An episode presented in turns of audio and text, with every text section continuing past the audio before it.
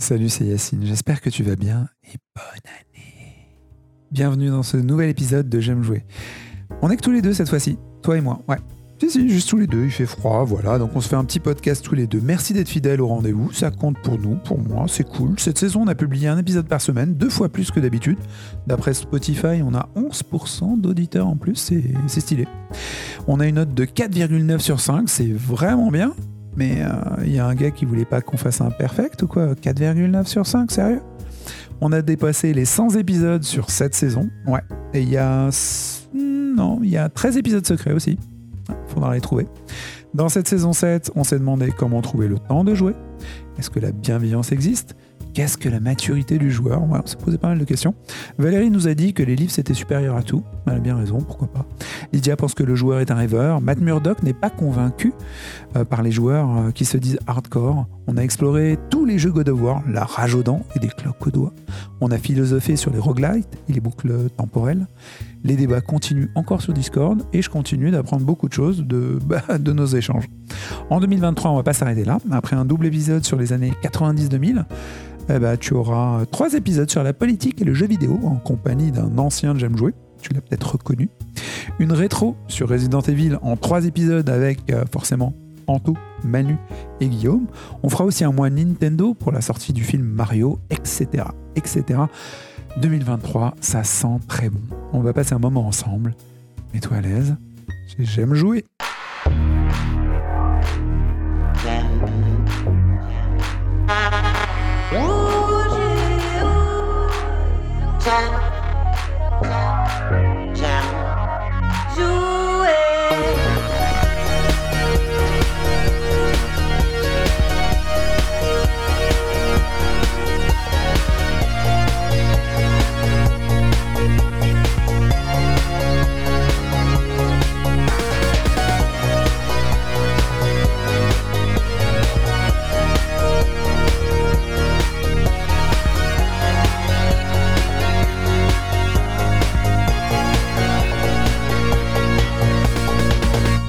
J'aime jouer le podcast. Les GOTY ont été élus God of War, Ragnarok, Elden Ring, Kirby, Xenoblade Chronicles 3, Stray, Marvel Snap, Pokémon Écarlate. Toi aussi, tu as choisi ton jeu de l'année, certainement celui qui t'a fait le plus de bien. Perso, j'ai envie de te proposer quatre autres jeux, euh, des jeux indés euh, qu'on n'a pas forcément beaucoup vus, dont on n'a pas forcément beaucoup parlé, que tu as peut-être vu passer, ils sont moins évidents, plus discrets, mais ils sont vraiment, vraiment géniaux. Alors on sait jamais, ça pourrait te plaire. C'est parti.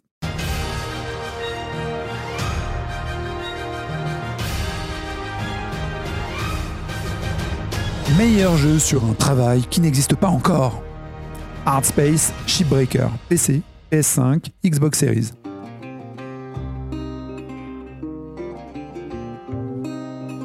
Artspace Shipbreaker, c'est un jeu vidéo de simulation d'action d'aventure.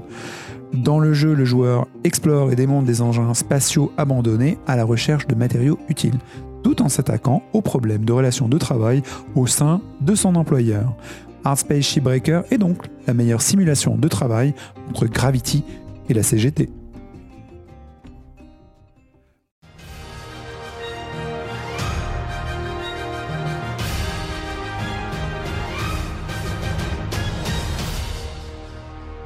Meilleur jeu de visionnage. Immortality, PC, Xbox, mobile via Netflix. Si t'as Netflix, il est gratuit pour toi.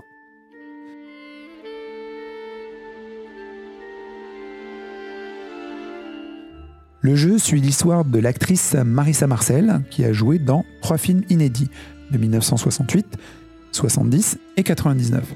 Marissa a depuis disparu, créant un mystère à résoudre, bah pour nous le joueur. Immortality incorpore l'utilisation de la vidéo en plein écran pour que le joueur reconstitue le destin de Marissa. Vous visionnez des extraits des films, vous pouvez faire une pause et cliquer sur une personne ou un objet. Le jeu montrera ensuite tous les autres clips des trois films.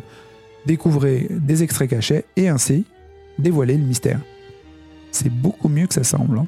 Immortality est donc le meilleur mix entre Netflix et Sherlock Holmes.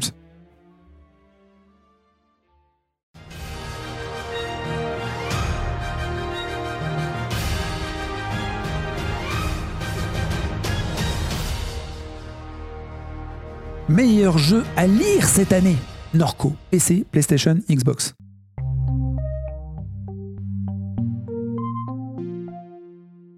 Alors Norco, c'est un jeu de point and click à base de texte passionnant, bien écrit, avec un univers intrigant et des personnages complexes et mémorables, sérieusement. Votre frère, Blake, a disparu à la suite de la mort de votre mère. Dans l'espoir de le retrouver, vous devez suivre un cyborg de sécurité en fuite, dans le sud d'une Louisiane de plus en plus irréelle. Norco, c'est le meilleur point et cliqué avec une touche de folie lynchéenne.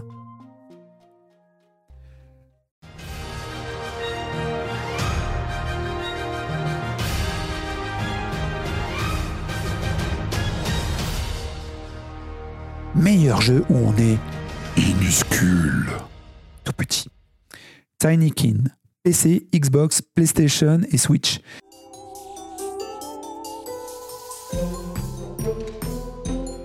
Tinykin, c'est un jeu de plateforme 3D orienté puzzle game. Dans ce mix, les Tinykin ont été pensés pour être notre unique outil de progression. À chaque nouvelle situation problématique est introduit un nouveau type de Tinykin, apportant la solution. Chaque recoin est un mini-monde. Les bruitages, les animes, les dialogues, les mouvements, la cam, la prise en main à la manette. Tout est nickel. Tout est nickel. Du gameplay d'orfèvre. Voilà. Tiny King est le meilleur mélange entre Pikmin et It Takes Two. Une tuerie absolue à pas rater. Voilà, c'était mes 4 gothis secrets. Et c'est donc, on sait jamais,